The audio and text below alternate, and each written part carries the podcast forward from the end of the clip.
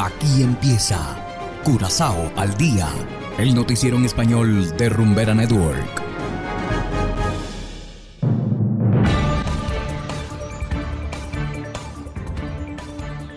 Muy buenas tardes, estimados oyentes de Rumbera Network 107.9 FM. Igualmente saludamos a quienes nos escuchan en formato podcast a través de noticiascurazao.com. Hoy es jueves 21 de julio de 2022 y estos son los titulares. Fija nueva fecha para subasta de Campo Alegre. Reactivación de la refinería podría demorarse más de lo previsto. Curazao en desacuerdo con el informe estadounidense sobre tráfico de personas. Nuevo florín caribeño entrará en circulación en 2024. Y en internacionales, ola de calor e incendios en Europa. Esto es Curazao al día con Ángel Van Delden.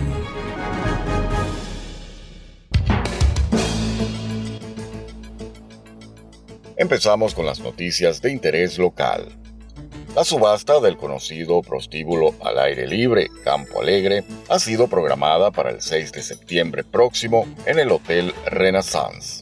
Cualquier persona seriamente interesada en participar debe registrarse con anticipación en BBA Auctions o en la notaría Simón Steinbar, que son los responsables de esta subasta. Para registrarse se exige una identificación, llenar los formularios correspondientes y una garantía bancaria de 5 millones de florines. La subasta anterior, realizada el mes pasado, tuvo que ser cancelada debido a que nadie presentó garantías bancarias. Esta vez las ofertas tendrán que hacerse en persona. No estará permitido hacer ofertas por teléfono o correo electrónico. Y continuando con las noticias, el pasado martes un juez dictaminó que la refinería no podrá operar si no cumple con los estándares sanitarios impuestos por la Organización Mundial de la Salud. Según el juez, el gobierno debe ajustar su reglamento para que los niveles de contaminación no sobrepasen dichos estándares. Mientras tanto, los sindicatos y otros sectores vinculados a la actividad petrolera temen que no se pueda reiniciar la refinería a corto plazo bajo estas condiciones. Según un sindicalista, debería haber un equilibrio tomando en cuenta la economía y el empleo. Y seguimos con las noticias. El gobierno de Curazao lamentó que el país haya sido relegado a la categoría 3 en el informe anual sobre trata de personas de Estados Unidos. El ministro Jato de Justicia no está de acuerdo con las críticas porque según él se han hecho muchos esfuerzos para combatir tal delito.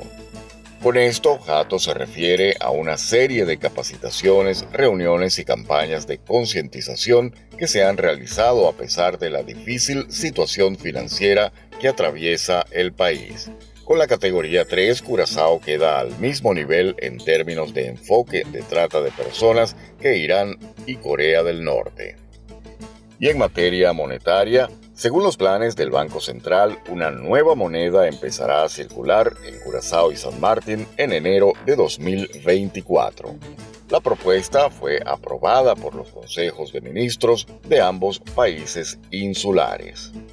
El cambio de moneda es necesario por distintas razones, incluso las relacionadas al stock y el riesgo de falsificación, tomando en cuenta los avances tecnológicos, no está previsto que el cambio tenga impacto alguno a nivel cambiario.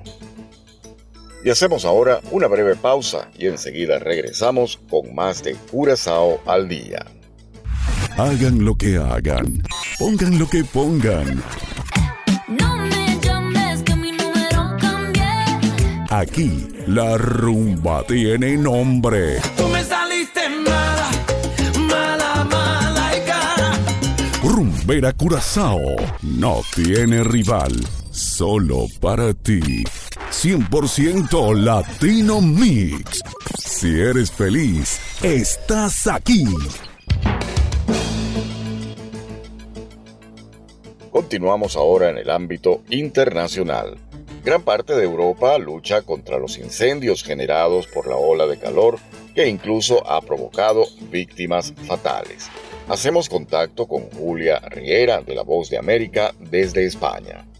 Europa sigue enfrentándose a temperaturas que baten récords y lugares como el Reino Unido y Alemania alcanzaron máximos históricos, mientras tan solo España y Portugal reportaron más de mil muertos por el calor extremo. También hay preocupación por los incendios generados a raíz de este intenso calor, y aunque en lugares como España varias poblaciones experimentaron el miércoles una bajada de las temperaturas, las llamas siguen arrasando en localidades como Hoyo de Pinares, en Castilla y León. Fernando Jiménez fue uno de los vecinos evacuados, así lo explica. Emptiness. Como un vacío. Siento como un vacío por dentro. Suelo ser positivo, pero cuando pienso en las montañas, en los bosques, en muchas montañas, en centenares de miles de árboles, entonces pienso, ¿qué va a quedar? Ese es el lugar en el que crecí. Perdón, no sé qué voy a encontrar. Árboles quemados, nada. No puedo ni pensar en ello. En la ciudad de Londres también se produjeron incendios. Precisamente el alcalde de la capital inglesa, Sadiq Khan, dijo a Sky News que el martes fue el día más ocupado por el servicio de bomberos de la ciudad desde la Segunda Guerra Mundial. Francia tampoco escapa de las llamas. Paul Virtu, residente en el sur del país, una de las zonas más afectadas por el fuego, teme no poder volver a su casa. Las próximas 48 horas serán simbólicas en nuestras vidas. Esperemos que los bomberos trabajen duro para proteger nuestra propiedad como lo han estado haciendo durante días y días. A lo mejor solo necesitamos un poco de suerte. El presidente francés Emmanuel Macron visitó el departamento de Girón en el suroeste del país, uno de los lugares más afectados por el fuego, y reconoció que se necesitan más aviones de lucha contra incendios. España también aumentó los efectivos para acabar con las llamas, que según reportó el presidente Pedro Sánchez han acabado con más de 70.000 hectáreas, más de la mitad de lo que se reportó en la pasada década. Julia Riera, Voz de América, Barcelona, España. Y de esta manera llegamos al final de Curazao al día. No olviden que pueden descargar la aplicación Noticias Curazao disponible totalmente gratis desde Google Play Store. Trabajamos para ustedes Saberio Ortega en el control técnico y ante los micrófonos Ángel Van Delden. Tengan todos una feliz tarde y será hasta la próxima. Aquí termina Curazao al día, el noticiero en español de Rumbera Network, 107.9 FM.